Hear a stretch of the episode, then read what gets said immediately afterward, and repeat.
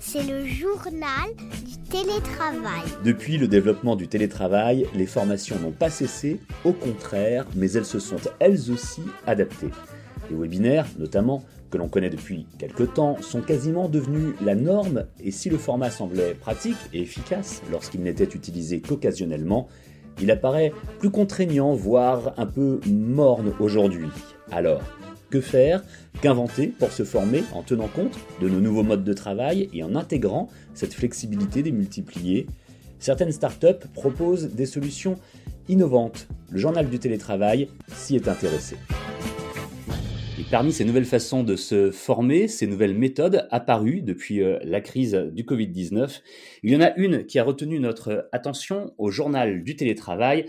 Et nous sommes pour en parler avec euh, Marie-Laure Hubert-Nesser. C'est vous qui avez créé cette méthode dont nous allons parler. Bonjour Marie-Laure. Bonjour Frédéric. Vous êtes fondatrice et présidente de Yuan. Vous êtes installée à Bordeaux et vous proposez des euh, formations à travers des masterclass, j'allais dire découpées en épisodes. C'est un petit peu ça. D'ailleurs, vous-même, vous dites, formez-vous comme vous regarderiez une série. Oui, exactement. C'est-à-dire, euh, on sait que la formation, quand on la fait un jour par an, ça matche pas.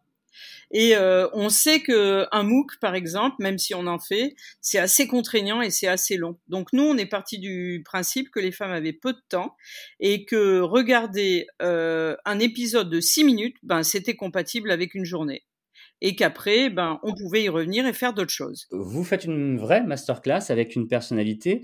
Vous euh, traitez une douzaine, voire un peu plus, jusqu'à une quinzaine de sujets avec cette personnalité. Et après, vous découpez tout cela en épisodes. C'est pour ça qu'on parlait un petit peu de série de 6 minutes. Il y a quelque chose que vous venez d'aborder, vous venez de nous parler des femmes. Pourquoi est-ce que vous avez euh, choisi euh, d'orienter ces formations prioritairement vers les femmes? Les femmes se forment différemment des hommes? Ça me surprend. Alors, il y a une problématique de gestion du temps qui est un peu différente de celle des hommes, ça c'est sûr. Euh, parce que si on prend les stades de combien de temps euh, un homme et une femme passent à gérer le foyer, s'occuper des enfants, ben il y a une heure, euh, une heure et demie de décalage. Donc mmh. c'est sûr que la, gestion du temps est pas la même. Mais surtout, surtout, ce qui est important, c'est que on a encore une, une inégalité dans les entreprises et un besoin de renforcer les femmes sur certains savoir et notamment tout ce qui concerne euh, le leadership, le management, la confiance, l'équilibre de la vie perso et de la vie pro, et puis des techniques qui sont euh, assez évidentes pour les hommes et qui sont pas forcément acquises pour les femmes. Genre, euh, ben pour un homme, parce que c'est culturel, il aura plus confiance en lui, il prendra plus souvent la parole, il gérera peut-être des conflits avec plus d'aisance, et pour une femme, il y a encore des choses à apprendre. Ce que je vous dis, c'est pas des stéréotypes, c'est c'est vraiment euh, du vécu, du partage avec les femmes qui nous font remonter ça. Et malgré tout, il faut le préciser, Marie-Laure Hubert-Nesser, vous travaillez aussi avec des entreprises qui s'intéressent à vos formations, mais cette fois-ci aussi pour des hommes. Oui, on vient de, par exemple, on vient d'onboarder euh, 65 personnes dans une, une, entreprise et les hommes y sont aussi, parce que le, PDG de l'entreprise est parti du principe que la façon dont les femmes géraient le management et le leadership, c'était vraiment intéressant. Alors je vous explique pourquoi. Nous, on n'a jamais eu le pouvoir, les femmes, donc on a appris le partage, on a appris la collaboration, on a appris à travailler euh, d'une façon différente, mais pour la pour la raison de base, c'est qu'on n'avait pas l'autorité évidente euh, au démarrage. Mais au fil du temps, il y a des femmes qui sont devenues vraiment très puissantes dans cette, dans cette méthode. Et c'est une méthode qui peut être très intéressante aussi pour les managers. Euh, et comme il y a des femmes très inspirantes euh, sur la plateforme, ben pour le coup, ce patron a décidé que tout le monde y accéderait. Eh ben, il a bien fait, je pense. Alors justement, revenons-en à cette méthode.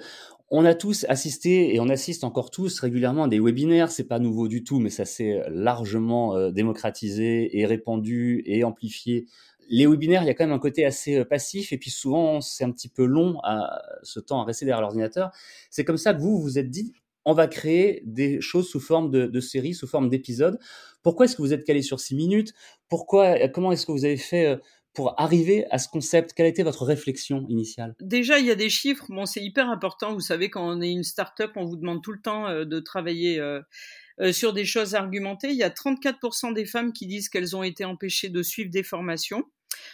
pour des raisons euh, souvent de, compatibilité vie perso vie pro. Donc nous, ça a été le déclencheur. Et surtout, il y a 700 000 femmes en France qui se s'autofinancent leur formation, donc ils le demandent même pas à leur à leur boîte et qui se les financent et qui le font elles-mêmes.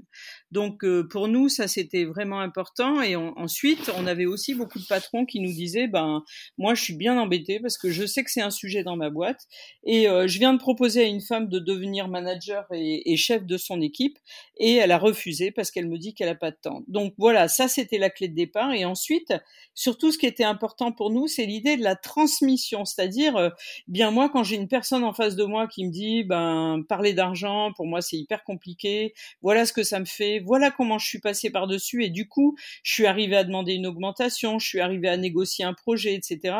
Ben, c'est plus utile que de lire euh, quatre conseils pour demander une augmentation. Je vous donne cet exemple parce que l'argent c'est un tabou, mais euh, on a les mêmes exemples pour plein de sujets, euh, que ça concerne le syndrome de l'imposture, la prise de parole en public, oser, quand on dit aux femmes tout le temps, mais ayez confiance, osez, vous dites ouais c'est super, mais bon, euh, euh, quand je sors de la réunion, moi j'ai pas plus confiance que la veille et donc ça va pas mieux. Et du coup, vous avez des femmes qui sont hyper expérimentées, qui vous expliquent comment elles ont développé l'audace, comment elles sont, elles se sont challengées, comment elles, elles ont réussi. Et euh, eh bien, ça aide parce qu'on se dit, ben, elle est comme moi et elle peut réussir comme moi. On a dit, euh, Marie-Laure Hubert-Nasser, que la formation euh, à distance avait largement augmenté depuis le début de la crise et c'est assez logique. C'est pas fini, c'est loin d'être fini. Vous avez des chiffres qui disent que le e-learning va continuer à croître dans les années qui viennent. Oui, c'est des, des budgets qui sont très très très importants en plusieurs millions de, de dollars, hein, de, de, milliards de dollars hein, sur à, l'échelle de la planète. Et euh, donc ça, c'est euh, bah, c'est vrai que ça nous ouvre une voie. Et puis on comprend pourquoi, parce que euh, par exemple, oui. si moi j'étais votre employé, que vous étiez mon patron, je vous dirais jamais que je me sens pas au niveau du management de mon équipe. Ça c'est sûr. Par contre, si je vais euh, dans une grande plateforme où euh, ces sujets sont abordés, ben, je les regarderai et j'en tirerai les conséquences. Si on est harcelé dans une équipe, on n'ira pas voir son patron en disant je suis harcelé. C'est un sujet qui est hyper violent, hyper difficile et pour lequel on n'a pas de solution. Donc il y a plein de trucs comme ça qu'on va trouver sur les plateformes et qu'on va travailler en distanciel.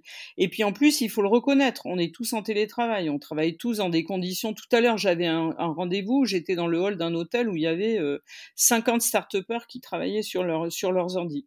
Donc euh, on est tous amenés à faire d'autres trucs et, de ce fait-là, euh, ce travail à distance, ben il est, euh, il est largement favorisé, surtout s'il prend pas beaucoup de temps et qu'il est habité. Nous, on voulait pas avoir quelqu'un sur un fond bleu qui raconte la messe. On voulait vraiment des gens, voilà, qui ont vécu des trucs, qui sont dans des véritables situations, qui peuvent nous conseiller et nous donner euh, euh des théories, nous permettre d'avancer, de réfléchir, mais qui soient des, des gens normaux, voilà, qui soient des rôles modèles, mais normaux, qui aient vécu des situations. D'ailleurs, par exemple, il y a une femme qui était euh, la directrice technique de l'Opéra de Paris et euh, avec 400 hommes sous ses ordres. Et puis elle, nous dit, ben moi, on m'a demandé de faire un management différent. Et en fait, mon équipe des 400 techniciens, ils attendaient le management de la grosse voix. Alors elle explique, dit moi au milieu de ça, ben fallait que je trouve ma place et c'est assez marrant parce que c'est une femme euh, pas très haute, une petite blonde euh, euh toute mignonne, euh, voilà. Et puis elle s'est retrouvée dans des situations pas possibles. Donc elle parle de ça, mais elle parle aussi de sa réussite. Qu'est-ce qu'elle a mis en place pour réussir? Et après elle développe tout ce qui est communication positive, analyse transactionnelle, etc. Et elle rentre dans le dur. Mais on sait que c'est quelqu'un qui a euh, c'est pas Wonder Woman euh, qu'on voit tout le temps euh, sur les réseaux sociaux, mais c'est une personne euh, normale, habitée, qui a vécu des épreuves, qui les a transcendées et qui nous donne ces trucs. Ça, c'est ça qui est, qui est, qui est important. C'est tout l'intérêt d'une masterclass. Ce que vous, vous avez vraiment changé, j'allais dire révolutionné, c'est de découper cette masterclass en épisode. C'est ça qui est euh, assez particulier. Quels sont les premiers retours que vous avez là-dessus d'ailleurs? Les six minutes, c'est pas trop court, c'est bien, c'est le temps parfait? Alors en fait, euh, autour des autour des six minutes, on a des exercices, des conseils de lecture, du coaching. Donc euh, il y a aussi plein d'autres choses. Et en fait, ben tous les mois, on fait des points avec avec les entreprises et avec les gens qui sont abonnés. Et la dernière fois, les personnes que j'avais en ligne m'ont dit euh, eh bien, nous, moi, je regarde les vidéos le matin et je fais les exercices le soir euh, quand j'ai le temps. Donc ça, c'était le premier truc. Donc ça veut dire que ça rentre dans la gestion du temps. Six minutes, bah, c'est le temps de, de, concentration maximale en fait. Après, on commence à planer, à se dire que il faut que le petit mette les chaussettes, prenne le cartable, et, euh, et est-ce que notre voiture va démarrer? Et donc euh, six minutes, c'est ce qu'il faut. Et, euh, et puis on nous dit que c'est très inspirant aussi, parce que c'est vrai que les personnalités qui sont là, euh, ont des caractéristiques vraiment particulières, que ça soit euh, la jeune fille qui a fait master euh, chef et qui, qui a fait un CAP de chocolat, de chocolatière, ou bien que ça soit ben Soumia Malembaum qui est présidente de la CCI de Paris. Voilà, c'est des gens différents qui racontent leurs histoires et pour les femmes c'est super inspirant, donc elles nous disent qu'elles apprennent plus facilement. Et puis qu'il y a une curiosité, il y a une forme d'addiction, c'est sûr. Euh, on parlait tout à l'heure des séries, on en a tous regardé pendant la pandémie et bon Netflix, on sait que on a des chances de se coucher à 3 heures du matin. Donc je ne dis pas qu'avec la formation on se couchera à 3 heures du matin, mais on a envie de cliquer sur la vidéo d'après. C'est ça qui est fort, franchement, parce qu'on connaît le, binge watching. Si, euh, vous avez réussi à créer le binge learning, félicitations. En tout cas, merci de nous avoir euh, présenté à la fois cette méthode et puis de nous avoir donner comme ça quelques, informations, quelques idées sur euh, ces nouvelles manières de se former. Le e-learning grandit et n'a pas fini de grandir et de prendre de la place dans, dans, nos vies professionnelles.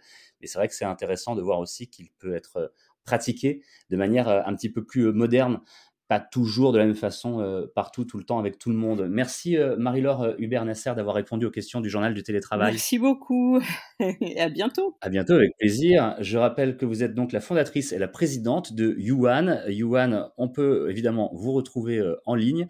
On peut s'intéresser à vos formations, que l'on soit un chef d'entreprise pour ses employés, ou vous avez également une offre qui est destinée aux particuliers.